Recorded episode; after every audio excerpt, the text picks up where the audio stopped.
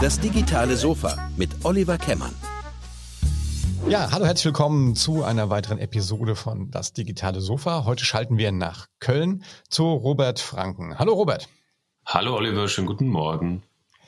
Äh, Robert, ja, ähm, wir sprechen heute über das Thema äh, Female Leadership in meiner Reihe und du hast, als ich dich gefragt habe, ob du Lust hast, mit mir zu reden, gesagt, warum sollen wir zwei Dudes darüber reden? Äh, habe ich gesagt, ja, ich habe bis jetzt nur mit Frauen darüber geredet und heute spreche ich mit dir, dem, dem männlichen Profi quasi für dieses Thema. Du bist nämlich Diversity Consultant. Ähm, erzähl dir mal ein bisschen, wie wird man das? Was ist deine Heritage?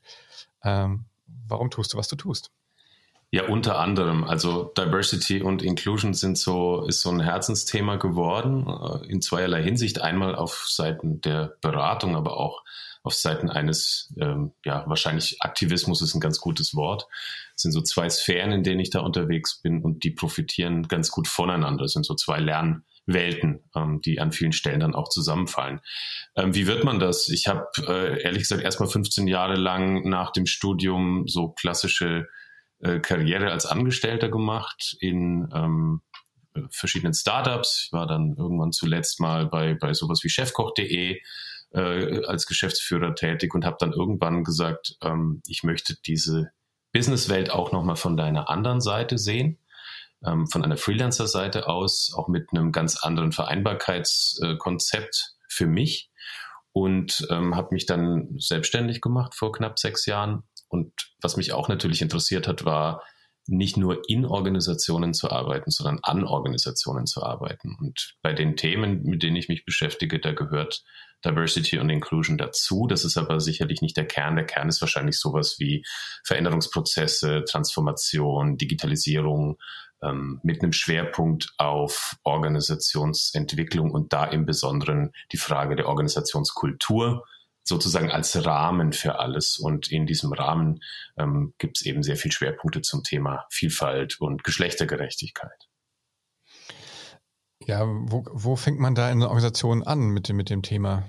Na, in der Regel fängt die Organisation an, laut zu geben. Ähm, und das tut sie meist so in irgendwo bei HR, ähm, wo sich in der Regel die Menschen damit beschäftigen, wie die Menschen innerhalb der Organisation äh, sind, wie sie, äh, wie man sie braucht, ähm, was sie brauchen und kommt früher oder später sicherlich auch an den Punkt, wo man sich mit sowas wie äh, mit so Fragen beschäftigt, wie, wie vielfältig ist unsere ähm, Belegschaft, wie vielfältig ist unsere Organisation ähm, und wo haben wir da an der einen oder anderen Stelle unter Umständen To-Dos und wie können wir dem gerecht werden, was letztendlich auch eine Gesellschaft ja fordert, indem sie ja per se schon vielfältig ist und das bildet sich in der Regel in unseren Organisationen noch nicht in dem Maße ab, wie man das eigentlich erwarten sollte. Und das heißt, da kommt meistens der Ruf her. Ähm, und dann wird es ganz spannend, weil man natürlich dann relativ schnell dahin kommt, dass man sagt, wer muss diese Themen in der Organisation eigentlich tragen? Also wer ist verantwortlich? Und das kann eben nicht alleine HR sein, das kann nicht alleine eine Diversity-Beauftragte sein äh, oder eine Frauenbeauftragte, sondern diese Themen müssen überall in die Organisation hinein, müssen überall verankert werden und müssen vor allem von der Leadership und von, den, ähm, von dem Senior Management sozusagen getragen werden, gepusht werden, ähm, auch in ihre Narrative eingebunden werden. Und das ist auch die Stelle, an der es ganz, ganz oft noch hakt. Also da sind ganz viele Senior Executives nicht sprechfähig und manchmal auch nicht sprechwillig. Da gibt es viele Missverständnisse zu den Themen. Das sind sehr abstrakte Konzepte, die da, die da unterwegs sind. Und die muss ich erstmal in die Logik der, in den Kontext der jeweiligen Organisation übersetzen helfen, sodass die Leute da auch einen Zugang bekommen und auch was damit anfangen können und verstehen, was haben diese zum Teil abstrakten und sperrigen Begriffe wie Diversity oder Inclusion oder Intersektionalität, was haben die mit uns zu tun, was haben die mit mir zu tun? Und erst wenn das erfolgt ist und erst wenn es da Zugänge gibt, dann ist auch äh, Veränderung möglich, dann ist auch Bewegung möglich. Ja, ähm, woher, woher kommt es, dass das aktuell, also warum, warum ist das so ein Defizit bei uns? Ist das historisch bedingt? Ich kann mir schon vorstellen, dass es zu historisch bedingt ist. Wir haben sehr, sehr starre Rollenbilder in Deutschland. Also das wird natürlich dann besonders deutlich, wenn wir uns mit so Fragen von Familie beschäftigen. Also das, das deutsche Mutterbild, das scheint immer noch ähm, relativ speziell zu sein, auch im Vergleich zu den nicht nur europäischen Nachbarstaaten. Ähm, Frauen geraten sehr, sehr schnell in den Fokus, weil von ihnen sehr, sehr viel verlangt wird auf der einen Seite, aber auch auf eine Art und Weise verlangt wird, dass sie dem nur schwer oder eigentlich gar nicht gerecht werden können. Ne? Wir kennen das ja. Also machst du, machst du ähm, voll auf Familie und Mutter, bist du irgendwie nicht ambitioniert genug und setzt dich nicht genug im Business ein, bist du eine erfolgreiche ähm, Businessfrau, dann ähm, wird die Nase gerümpft über dein Engagement in Sachen Kinder und Familie. Also das ist so ein Dilemma sicherlich, das sehr stark mit Rollenbildern zusammenhängt. Männer scheinen unter diese Art Druck noch nicht in der Form geraten zu sein oder zu geraten, aber auch da verschiebt sich natürlich jetzt was. Ähm, es gibt bestimmte Vorstellungen von Vereinbarkeit und Karriere, die nicht mehr zu den Systemen passen, in denen wir heute noch unterwegs sind. Und diese Clashes, die es jetzt schon gibt, die sind einerseits gut, weil sich daraus Veränderung entwickelt.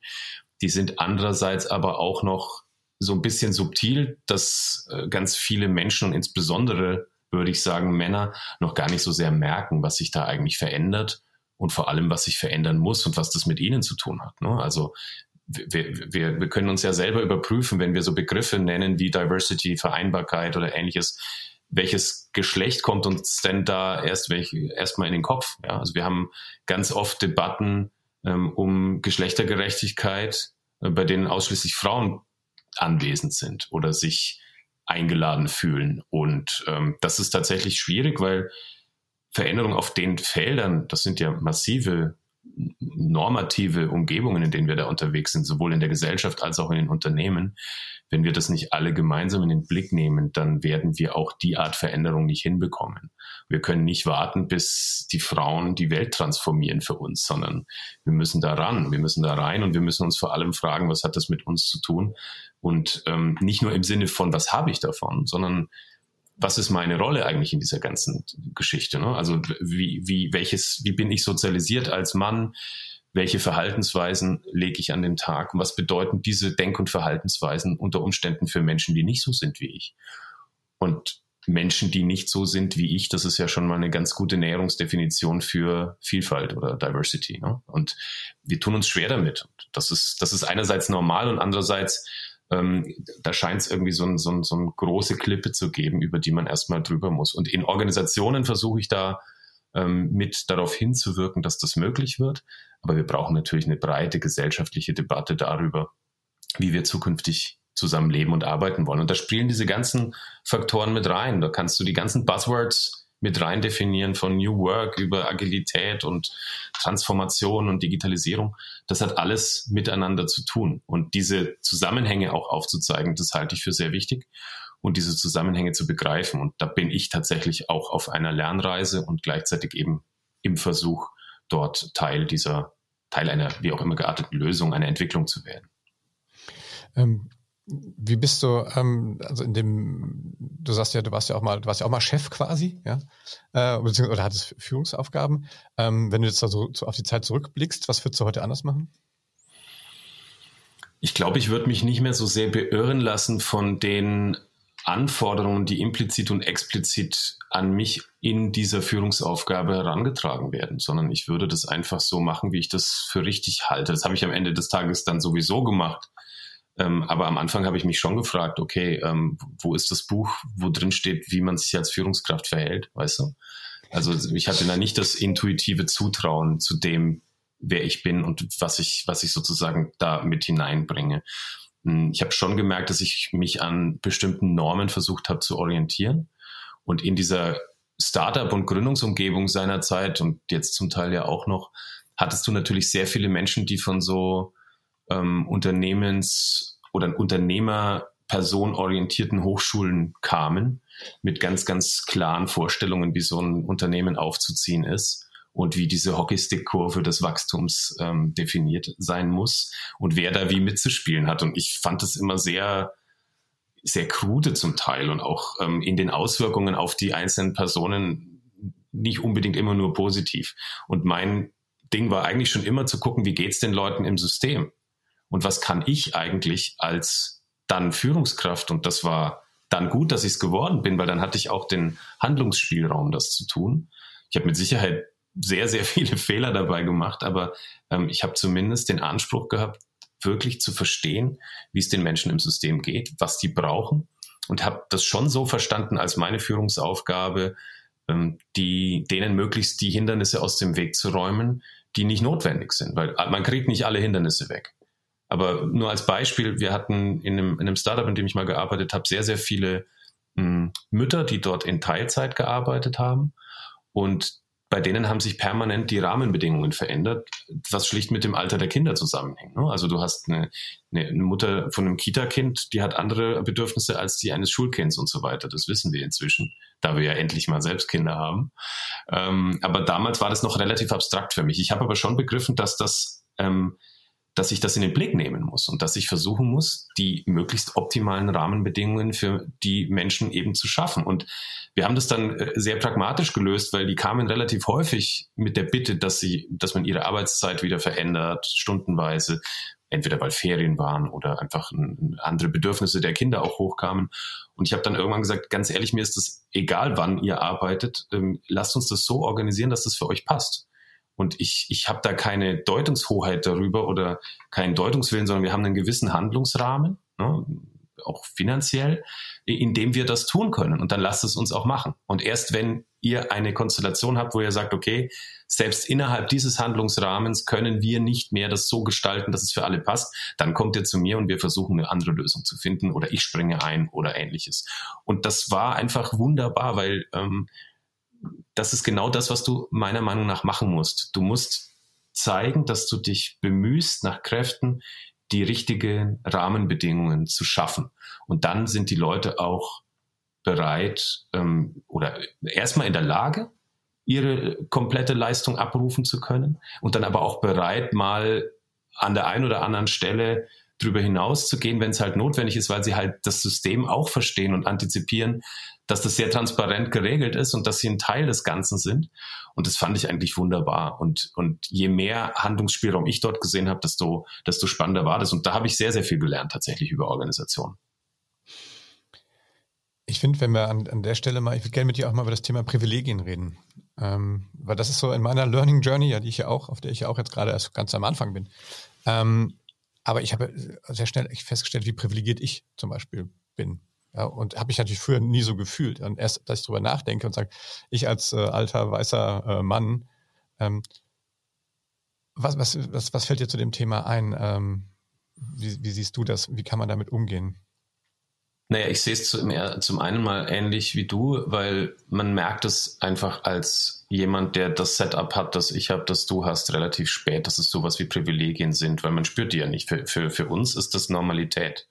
Für uns ist es normal, dass wir als, ähm, also in meinem Fall als, als weißer Mittelalter cis-hetero-Mann ähm, Teil der Norm ist, sozusagen, Teil einer, einer, einer normativen Mehrheit, in, in, nicht nur hier im, im Land, sondern in, in bestimmten Gesellschaften. Und dementsprechend muss ich mir über sehr, sehr viele Dinge gar keine Gedanken machen. Ja, ich muss mich, muss mir keine Gedanken machen über mein Geschlecht, ähm, Transmenschen, Transpersonen müssen sich sehr viel Gedanken machen über ihre Geschlechtsidentität.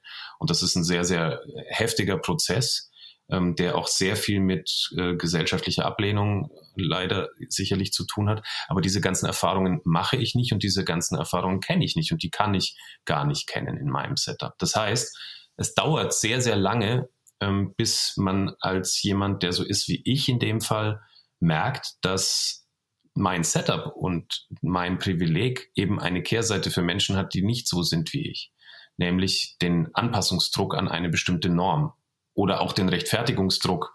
Ähm, ist ja immer das perfide, dass die, die nicht Teil einer In-Group sind, die nicht Teil einer Norm sind, ähm, in eine Art Rechtfertigungsdruck für vermeintlich normabweichendes Verhalten ähm, äh, kommen. Ja? Und das ist, das ist, das ist sehr unfair. Und da kommen wir dann auch dieser Systemlogik halt näher. Also in dem Moment, wo ich erkenne, dass ich privilegiert bin und dass ich, dass daraus mir auch gar kein Vorwurf erstmal ähm, erwächst, weil ich kann ja für meine Privilegiertheit nichts. Ich kann nichts dafür, dass ich als weißer Cis-Mann äh, auf der Nordhalbkugel geboren wurde. Ja, das kann, da kann ich nichts für. Insofern ist auch die Abwehrreaktion, wirft mir mein Privileg nicht vor, insofern albern, ja, als eben dafür hat man ja nichts getan, sondern es ist einfach passiert. Aber dann ist die Frage, wie man damit umgeht, wie man damit umgeht ähm, mit dieser eigenen Privilegiertheit. Und ich versuche schon auch bestimmte Zugänge zu dieser Privilegiertheitslogik ähm, Menschen zu geben. Aber manche kommen da einfach nicht in die Denke rein. Ja? Das, ist, das ist relativ schwer, mh, das jemandem zu vermitteln, der einfach seine Normalität nicht hinterfragt. Und ähm, bei mir, einer der augenöffnenden Momente für mich waren nochmal in einem späteren Zeitpunkt tatsächlich eine Twitter-Diskussion. Da hat die Menschenrechtsaktivistin Danielle Muscato eine hypothetische Frage an ihre weibliche Followerschaft gestellt. Und die lautete, was würdet ihr eigentlich tun, wenn alle Männer um 21 Uhr Ausgangssperre hätten? Und jetzt kann man mal die Zeitzonen außen vor lassen, aber ich fand die Frage spannend und hatte mich gewappnet für, was da für wilde Vorschläge jetzt von den Frauen kommen. Und dann kamen da tausende von Antworten und ich war, ähm, ich, mir, mir wurde es sehr eng irgendwie, weil das, was dort geäußert wurde, sind einfach nur Dinge, die für mich völlig selbstverständlich sind. Also sowas wie, ich möchte in meinem ähm, Erdgeschoss-Apartment nachts das Fenster beim Schlafen auflassen können. Ich möchte in der Kneipe auf Toilette gehen können, ohne Angst haben zu müssen, dass mir jemand was in Drink kippt. Ich möchte nachts im Park joggen können. Ich möchte dies und jenes tun. Alles Dinge, die komplett innerhalb meines Möglichkeitsraumes sind. Aber für ganz viele Menschen, und wir reden hier jetzt erstmal nur in Anführungszeichen von der Kategorie Frau, ähm, einfach nicht Normalität sind und einfach erkämpft werden müssen, erarbeitet werden müssen, durchdacht werden müssen. Allein die, die Mental Load, also die, die mentale Belastung, die dadurch entsteht, dass ich mir über solche Dinge Gedanken mache, bevor ich alles andere in Blick nehmen muss, ist ja schon mal ein signifikanter Unterschied zu der, zum Weltzugang, den unser eins hat.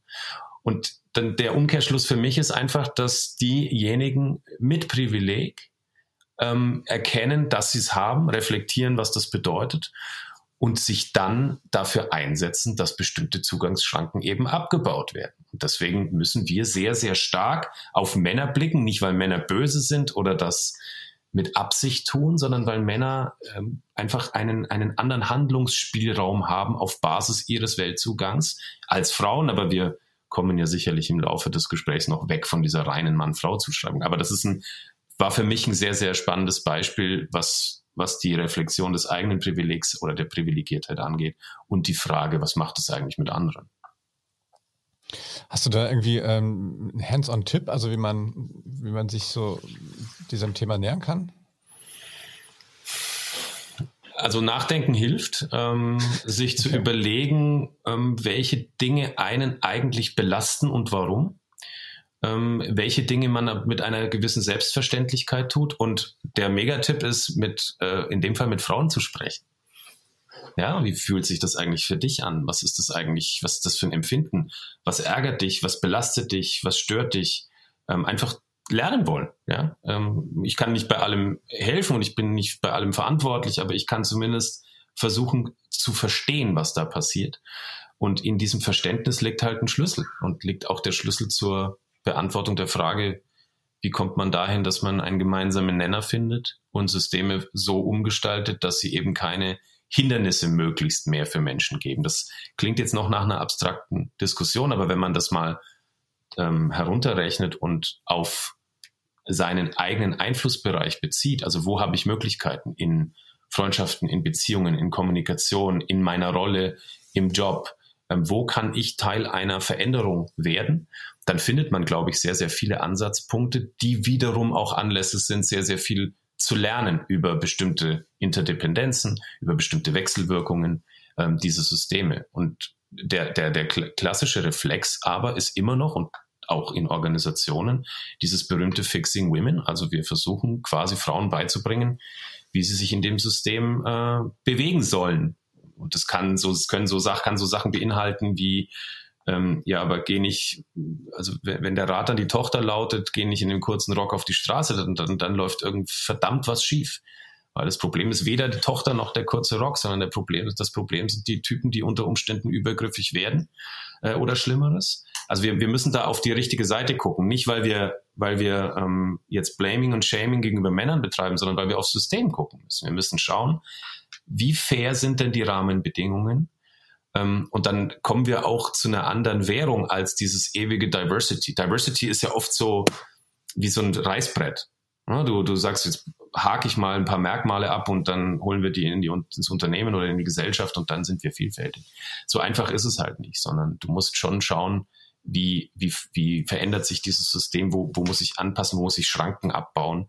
Ähm, aber da steckt wahnsinnig viel Potenzial drin. Und zwar nicht nur für eine fairere Gesellschaft, sondern ähm, auch für eine innovativere Organisation zum Beispiel, ja, oder für eine sinnorientiertere Arbeitswelt. Ähm, und all diese Dinge hängen, und deshalb meinte ich eingangs, hängen halt miteinander zusammen. Ähm, du hast eben gesagt, irgendwie, wir kommen von der äh, Mann-Frau-Geschichte weg. Wo, würd, wo, würdest du gerne äh, noch mehr mit drauf gucken? Naja, ich sage deswegen, wir müssen von der rein binären Sache weg, weil wir als relativ komplexe soziale Wesen halt mehr sind als Mann oder Frau, mehr sind als weiß oder ähm, Person of Color, mehr sind als äh, cis oder trans oder äh, hetero oder homo oder was auch immer, sondern wir sind ja eine, eine Vielzahl ähm, eine, eine Kombination aus einer Vielzahl solcher Attribute oder Determinanten. Und das beschreibt man ja mit dem Begriff in der Intersektionalität. Also Intersektionalität als die Verschränkung all dieser Eigenschaften, die ich auch schon eingangs genannt habe. Ja? Also ich bin eben nicht nur Mann und ich bin nicht nur weiß und ich bin nicht nur cis, sondern ich bin alles in Kombination. Und die Kombination macht Vielfalt aus. Und ich kann entweder mehrfach privilegiert sein, so wie ich, durch all diese Eigenschaften, die ich besitze.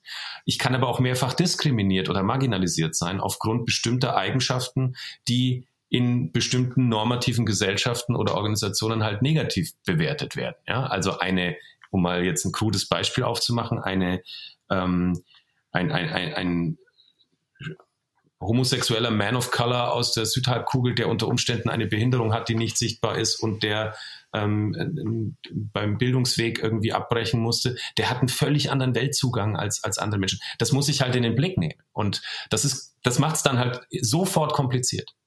Und deswegen ist auch diese Vorstellung, dass diese Beschäftigung mit Diversity irgendwas Schönes ist, was man so inszenieren kann und wir stehen für Vielfalt und wir hängen bunte Fahnen aus. Das ist alles okay, wenn man diese Bekenntnisse macht solange man die Arbeit dahinter macht. Und die Arbeit ist hart, weil Diversity, ich sage immer, Diversity sucks.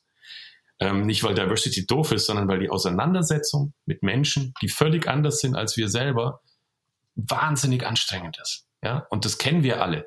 Und davor schrecken wir alle zurück. Aber das hilft nichts. Wir müssen uns da öffnen. Wir müssen diese Arbeit machen. Und, und wenn man vielleicht, das meinte ich vorhin, vielleicht kann man auch die Perspektive umdrehen. Die, ähm, Purpose Community TBD hat neulich einen Artikel veröffentlicht, den ich sehr gut fand. Die haben gesagt, wir sollten weniger über Diversity sprechen und mehr über Belonging. Weil Belonging ist ja quasi das Gefühl auf Seiten derjenigen, für die wir das machen sollten. Und nicht die Deutungshoheit auf Seite der Organisation oder auf Seite der Gesellschaft. Wir sind vielfältig. Wenn ich Belonging als Metrik in den Blick nehme, dann habe ich aus meiner Sicht einen anderen Antrieb und auch einen anderen Anspruch an das, was ich tue. Ja, ist spannend. Das ist cool. Können wir den Artikel wahrscheinlich können wir verlinken? Genau, den können wir ja in die, in die Shownotes packen. Ja, super. Ähm, du bist auch, äh, du bist auch Botschafter. Kann man das so sagen? Im, Im, Deutschen darf man es sagen. Auf Englisch heißt es, glaube ich, Catalyst an der Stelle. Okay. Ähm, du sprichst äh, He for She an. Ja, genau. Das ist eine ähm, ja, weltweite Solidaritätsbewegung der Vereinten Nationen. Emma Watson ist da die Schirmherrin kleiner Aufruf an die Hörerschaft. Wer ein schöneres Wort als Schirmherrin findet für sowas, dann bin ich happy. ähm, äh, da geht es um einen einigermaßen niedrigschwelligen Einstieg ähm, nicht nur für Männer, aber vor allem für Männer, ähm, um Solidarität für das Thema Geschlechtergerechtigkeit und Chancengerechtigkeit zu zeigen. Einfach nur über das Bekenntnis I am a he for she. Ähm, wir sind sechs ehrenamtliche Botschafter in Deutschland. Das wird hier von äh, dem Nationalen Komitee der Vereinten Nationen UN Women Germany ähm, sozusagen gesteuert. Ähm, und wir versuchen uns über unsere unterschiedlichen Perspektiven eben einzusetzen für äh, diese Kampagne und darauf aufmerksam zu machen, dass der Einstieg in so ein Bekenntnis und in einen solchen Reflexionsprozess, was das bedeutet, eigentlich sehr leicht ist. Und wir versuchen an der Stelle auch in die Konversation einzusteigen, weil ich glaube, wir müssen sehr, sehr viele Gespräche zwischen Männern führen. Insofern vielleicht auch ganz kurz da nochmal der, der Rückschluss auf heute, die zwei Dudes, die hier sitzen, ja. Das ist ja normalerweise was, was ich nicht machen würde, mit einem anderen Mann oder mit mehreren Männern ausschließlich über Dinge diskutieren. Aber ich finde, heute geht's auch und vor allem darum, was wir Männer als To-Do haben, was wir Männer mit was wir uns auseinandersetzen sollten. Da mache ich dann eine Ausnahme. He for She ist so ein, so ein Hebel, ähm, um eben das zu zeigen, dass es auch eine, eine globale Verantwortung ist, ja, und dass wir uns für bestimmte Themen stark machen, ähm, wie jetzt zum Beispiel am 25.11. am Orange Day, dem Internationalen Tag gegen Gewalt gegen Frauen, ähm, dass man da einfach sensibilisiert, was hier los ist und dass man diese Dinge, die sonst nicht so in der Öffentlichkeit sind, halt versucht mit in die Öffentlichkeit zu tragen. Aber das ist keine Badge of Honor, die man da mit sich rumschleppt, sondern das ist eher eine Aufgabe. Das so sehen wir das zumindest in unserem Botschafterkreis, aber das, das ist jetzt auch nicht irgendwie eine In-Group, sondern es geht darum, wirklich zu sensibilisieren und an den Stellen, an denen uns möglich ist, ähm, darauf aufmerksam zu machen, dass Männer hier ähm, viel, viel lernen können und ähm, zum Teil aber auch müssen oder sollten. Das ist ja eine weltweite ähm, Aktion, ne? die ist von der UN, glaube ich, irgendwie äh, initiiert. Ne? Genau, genau. Das ist von äh, aus New York äh, insgesamt organisiert und in Deutschland ist eben die Steuerung bei UN Women Germany. Ja. Ähm, was was gibt es sonst noch so in, in, in, Deutschland vielleicht für, für Organisationen, die du, die du spannend findest? Du sagst, das ist ein cooler Job, den die machen, den man hier mal, die man hier mal erwähnen könnte. Also es gibt ähm, erstmal trommel ich natürlich für mein ähm, Lieblingsfrauen in Führungspositionen Netzwerk Panda. Ähm, ich bin da im Beirat, kleiner Spoiler Alert, aber mir liegt dieses Netzwerk einfach extrem am Herzen, weil es in zwar erstmal sich ausschließlich an Frauen richtet, aber in seiner Vielfalt ähm, sehr, sehr viele unterschiedliche Menschen einfach vereint und das Ganze mit einem sehr, sehr hehren Anspruch, tatsächlich auch die Systeme zu transformieren und nicht einer bestimmten Norm von Führungsfrau zu folgen, sondern tatsächlich diese Diskussion permanent offen zu halten. Das ist ein ganz großartiges Business-Netzwerk, Panda. Ähm, es gibt ganz viele Organisationen, die sich für Geschlechtergerechtigkeit einsetzen auf unterschiedlichen Ebenen, ob das ganz oben in den Hierarchieebenen ist, wenn es um FIDA geht, zum Beispiel Frauen in die Aufsichtsräte, die jetzt ähm, federführend auch mit dafür verantwortlich waren, dass das FIPOC-Gesetz, also das Gesetz für mehr Frauen in Führungspositionen in den großen Unternehmen, endlich offensichtlich Realität wird. Es gibt ähm, den Deutschen Frauenrat, der sich ganz, ganz großartig einsetzt. Es gibt den Juristinnen, Juristinnenbund, den Deutschen. Ähm, aber du merkst schon, es sind sehr viele Frauenorganisationen. Ähm, was, was so ein bisschen fehlt aus meiner Sicht sind ähm, progressive Männer, die sich ein bisschen zusammentun. Ähm, es gibt zwar sowas wie das Bundesforum Männer, das die ganzen ähm, Dachver ist, das den Dachverband bildet für die ganzen Männerorganisationen, aber da muss ich ganz ehrlich sagen, da sind halt zum Teil immer noch Organisationen dabei, die ähm, bei, den, bei deren Zielen ich also wirklich sehr, sehr skeptisch bin, weil da sehr viel ja, ich will den Begriff nicht überstrapazieren, aber toxische Männlichkeit doch auch mitschwingt. Ja, nicht, dass die Männer toxisch sind, die da wirken, sondern ähm, dass die Bedingungen unter diesen, denen diese Männer sozialisiert wurden, ähm, toxisch waren und dass sie ähm, zum Teil Rückschlüsse ziehen, die einfach sehr stark gegen bestimmte Menschen geht und weniger in den eigenen Reflexionsprozess einzahlen. Ich meine das aber auch nicht pauschal. Ähm, ich selber habe vor ein paar Jahren mit einem dänischen Feministen die Plattform Male Feminists Europe gegründet. Aus dem Wunsch heraus, Männern zu, ja, nicht zu zeigen nur, sondern eine Plattform für Männer zu bilden, die sich mit feministischen oder profeministischen Themen beschäftigen, mit ihrer eigenen Sozialisation und sehr viel reflektieren. Und wir haben damals gesucht nach einer Plattform auf einer europäischen Ebene, auch englischsprachig, und die haben wir seinerzeit nicht gefunden. Also haben wir so eine, so eine kleine ähm, Seite selber gebaut und vernetzen da Männer miteinander, die unterschiedliche Perspektiven und Standpunkte in diesen Themen haben. Das ist relativ spannend, was da auch an, an, an Sachen äh, passiert.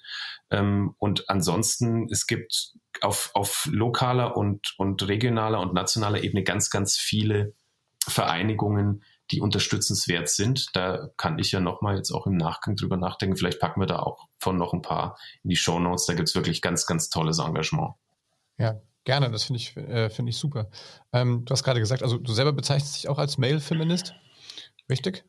Ja, also ich, ich, negiere das nicht. Ich, ich, bin auch mit Profeminist fein. Ich will auch kein ja. Label klauen, sondern mir geht es wirklich um das Einsetzen für die Sache, ja. Aber ja, ja. würde ich sagen. Wie ist das, wie, wie begegnen dir andere Männer, wenn du, wenn du das, äh, wenn du das sagst, dass du das machst? Auch die ganze Range dabei, von interessiert mich nicht über Zynismus, über blanke Ablehnung bis hin zu, ja, finde ich super. Ähm, ist aber auch egal, weil das, wie Leute mir begegnen, steht in keinem Verhältnis zu dem, wie ähm, welche, welche Anfeindungen zum Teil Aktivistinnen ähm, auszuhalten haben. Das heißt, die Dimension der der Ablehnung und des, der Übergriffigkeit ist bei weiblichen Aktivistinnen oder Transaktivistinnen oder wem auch immer eine ganz andere. Ich bin, was, mir kann theoretisch nichts passieren, außer dass mich jemand beleidigt. Und klar kann mir theoretisch noch mehr passieren, aber die Realität zeigt einfach, dass Aktivistinnen äh, diejenigen sind, die aufgrund ihres, ihres Genders und aufgrund ihres Aktivismus massiv Dinge aushalten müssen. Insofern will ich gar nicht drüber reden, was mir da passiert, aber natürlich fremdeln sehr, sehr viele Männer mit der Begrifflichkeit. Ähm, ich bin aber dafür, dass wir diese Begrifflichkeit auch beibehalten, weil viele sagen, wir brauchen ein neues Wort jenseits des Feminismus. Ich glaube das nicht. Ich glaube, dass Feminismus sich für Geschlechtergerechtigkeit einsetzt unter Anerkennung der Tatsache, ähm, dass Frauen ähm, über die Maßen diskriminiert und marginalisiert wurden und werden. Ja, wieder ein schönes Beispiel eigentlich für, für, diese, für das Privileg, ne, was wir äh, genau, an der Stelle genau haben, das. Ne? Und, ja.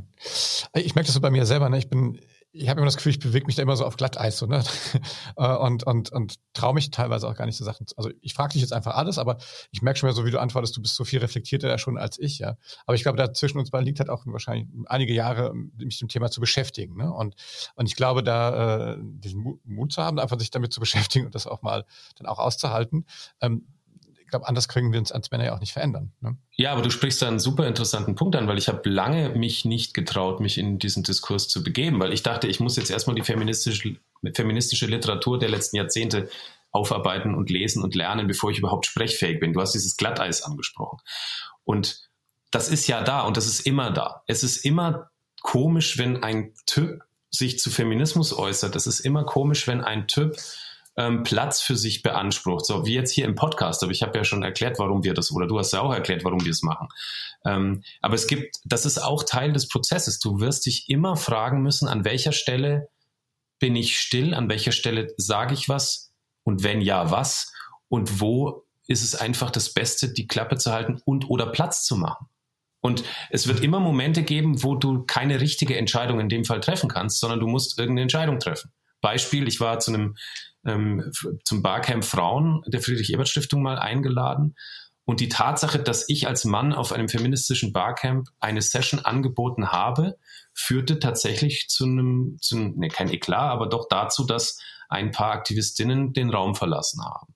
Und ich kann das komplett akzeptieren, habe aber eigentlich in der Session versucht zu sagen, ich habe die Aktivistinnen gefragt, wie können wir mehr Männer ins unser Boot holen? Wie können wir Männer für Veränderung sensibilisieren? Das war eigentlich die Fragestellung meiner Session. Damit möchte ich nicht rechtfertigen, dass ich da war, aber es wäre, glaube ich, auch richtig gewesen zu sagen, ich habe, ich will diesen Platz nicht wegnehmen. Ähm, so. Und diese Abwägung muss man haben und die ist manchen auch zu, zu doof und zu anstrengend und zu, zu kleinteilig, aber ich finde, es ist ein spannender ähm, Denkprozess für einen selber, weil man halt so sich so, so ein Korrektiv für sich auch schaffen muss. Was mache ich hier eigentlich gerade? Und aus dieser Überlegung zum Beispiel heraus ist auch eine der Aktionen herausgekommen. Es war seinerzeit die Idee von Dirk von Gehlen von der Süddeutschen Zeitung, der an mich herangetreten ist und hat gesagt, pass mal auf, wir sollten nicht mehr zu reinen Männerveranstaltungen gehen. Und da war ich schon, auf der Position war ich schon, aber er hat eine super Begründung mit reingebracht und hat gesagt, nicht weil wir die Frauen retten müssen oder sowas, sondern weil wir solche Veranstaltungen als nicht relevant betrachten, inhaltlich. Weil wir sagen, wenn 50 Prozent des Know-hows fehlt, dann ist die Veranstaltung nicht relevant für uns. Also ein qualitatives Argument. Und das fand ich relativ spannend und daraus ist diese Men for Equality äh, Aktion geworden, die jetzt schon viele Männer unterschrieben haben, die auch auf der Male Feminist Euro Plattform zu finden ist. Ähm, aber männlicher Aktivismus, das ist ja schon ein komisches Wort an sich. Ähm, aber es ist aus meiner Sicht schon nötig, dass Männer sich damit mit, mit vielen Dingen beschäftigen, ähm, damit sie mal dahin kommen, wo viele Frauen ehrlich gesagt emotional und intellektuell schon sind. Ja, ja, Dirk von Gel war auch schon zweimal hier im Podcast. Ich schätze ihn auch sehr, wirklich auch ein ja, sehr, super. sehr schlauer Mensch. Ja, Absolut. Ähm, wenn du, wenn du jetzt mal in so in die in die Zukunft guckst, ähm, wo glaubst du, wo, wo ist schon Gutes, wo ist schon was passiert und was würdest du dir wünschen oder woran würden wir erkennen, dass wir eine, dass wir eine diverse Welt sind? Also ich glaube, ja, naja, man muss, man muss momentan schon sehr viel Energie aufwenden, um das Glas halb voll zu sehen in manchen Bereichen. Wir hatten ja massive Backlashes und haben sie nach wie vor auf einer globalen Ebene, was äh, Trump, Bolsonaro und diese Typen anging, ähm, auf einer Ebene der Klimakatastrophe, wo ehrlich gesagt ähm, Gender und äh, und Klima hängen halt unmittelbar miteinander zusammen. Die Leidtragenden auf einer globalen Ebene sind in der Regel Frauen sei es, weil sie Jobs verlieren, sei es, weil sie ähm, von unmittelbaren Auswirkungen der Krisen betroffen sind. Ähm, dort wieder einen positiven Schwenk hinzubekommen, ist, glaube ich, der, dass sehr, sehr viele AktivistInnen ähm, momentan unterwegs sind, an den richtigen Stellschrauben zu drehen und bestimmte Themen auch miteinander zu vernetzen. In dem Fall zum Beispiel Nachhaltigkeit, Diversity, Digitalisierung. Diese, diese Dinge hat man sehr lange sehr isoliert betrachtet und sie hängen aber miteinander zusammen, weil wir bestimmte Gestaltungsentscheidungen ja treffen müssen. Ähm, da macht mir der Blick in meine Social Media Timelines Hoffnung, weil ich da sehr, sehr, sehr viele sehr tolle und engagierte, jüngere, ältere Menschen aller Art erlebe, die sich auf den unterschiedlichsten Ebenen auf eine großartige und sehr, sehr schlaue Art und Weise einsetzen, unsere Gesellschaft zu verändern, unsere Gesellschaft dahin zu bringen, dass sie Diversity äh, als, als immanentes, positives Prinzip umarmt, dass sie lernt, dass sie versteht. Nimm, nimm das Beispiel äh, äh, Artificial Intelligence. Wenn wir es nicht hinbekommen, dass die, dass, dass das ganze Bias-Thema äh, aus diesen Algorithmen oder dass sie entweder gar nicht erst reinkommt oder irgendwann rauskommt, dann züchten wir uns gerade ein Monster oder mehrere Monstren da, die wir nicht mehr kontrollieren werden können. Ähm, dann ist alles müßig, was ich heute sage, was du sagst, was wir versuchen äh, an Veränderung herzustellen. Ähm, aber da, da tut sich was. Es sind ähm, ähm Verwerfungen und Backlashes da, weil Menschen ver ein, einfach Angst, also insbesondere Männer in Machtpositionen Angst haben im Moment vor dem Verlust von Macht und Privileg. Entweder verspüren sie das oder, oder sie, sie, sie, sie können es nur erahnen. Ähm, und das liegt einfach auch daran, dass wenn diese Macht und dieses Privileg mal weg ist, dann ist dann nicht mehr so viel bei sehr vielen Männern. Das muss man einfach mal leider in den Blick nehmen. Ähm, diese Abhängigkeit von bestimmten Strukturen ist bei Männern halt sehr groß. Und deswegen ich habe jetzt vor kurzem einen Artikel geschrieben, den würde ich auch gerne nochmal dann teilen. Ähm, ich glaube, wir müssen Männer empowern. Weil dieses Female Empowerment-Thema ist, kann ich verstehen, aber Frauen sind schon längst so weit. Die haben sich schon self-empowered, weil sie mussten in ihrer Systemanpassung. Ja, sie mussten, sie müssen, sie sind schon viel weiter. Und wir Männer hängen da hinterher und glauben, dass die Frauen uns da mitnehmen. Wir glauben, dass die Frauen weiterhin eine emotionale ähm, Basis für uns bilden. Nein, wir müssen da, wir müssen da selber fähig werden, die zu bilden. Wir müssen selber in uns reinhören, was wir brauchen und wollen. Und dann sind wir auch auf Augenhöhe irgendwann mal, hoffe ich, und können diese Gestaltung gemeinsam angehen und müssen uns nicht gegen Dinge wehren, die eigentlich gut für uns sind. Hm. Ja, ich weiß gar nicht, wer das gesagt hat. Ich habe das neulich mal gehört. So ähm, ging es auch um die Quote und sagen, es gibt ja schon seit 100 Jahren eine Männerquote. Ne? Also, hast du es gesagt oder irgendwo habe ich das mal in einem, in einem Podcast einem anderen gehört? Ähm, das sagen ja viele ähm, die, ja. Die, und da, da, ist auch was dran. Ja? Also das ist eine gefühlte Männerquote und es gab ja jetzt die Kampagne Ich bin eine Quotenfrau. Ne? Und, und jetzt gibt es schon die ersten Männer, die sagen, ich bin ein Quotenmann und die sich sozusagen dazu bekennen, dass die systemischen Rahmenbedingungen schon immer so gestaltet waren, dass sie für sie gespielt haben. Und das Anerkennung dieses Faktums ist, glaube ich, ein sehr guter erster Schritt, von dem aus wir dann auch weitermachen könnten. Ja, ähm, Mensch, Robert, super. Ich bin, ähm, ich bin echt sehr begeistert. Ich bin vor allem auch von deinem, ähm, also von der Dynamik, mit der du unterwegs bist, äh, total begeistert. Ich freue mich, dass du, dass du trotzdem mit dem Dude heute gesprochen hast, weil ich glaube, ähm, ich habe eine Menge von dir lernen dürfen heute. Und ähm, ja, du hast mich auf jeden Fall, ich bin schon äh, Hifashi-Member, ich habe schon registriert. Sehr gut. Ich bin, ich bin auch dem Dude, also dir, Oliver, sehr dankbar dafür, A, ja. für die Gelegenheit, mit dir zu sprechen, über diese Themen zu sprechen. Ähm, dass du das bei dir reinholst, dass du das als Learning Journey auch für dich begreifst und dass du das Thema Female Leadership breit denkst und mit sehr, sehr vielen spannenden Protagonistinnen und Protagonisten schon diskutiert hast und weiter diskutierst. Auch das ist ein Quell der, der Hoffnung für mich. Insofern dafür herzlichen Dank. Ähm, gerne, das Mindeste, was ich ja machen kann. Ja, ich glaube, äh, Maren Matschenko, die wir beide ja, glaube ich, sehr äh, mögen und schätzen, die gesagt hat, wir müssen die Männer äh, on board holen. Ich, ich bin auf der Strickleiter schon äh, auf, auf, dem Weg aufs Deck.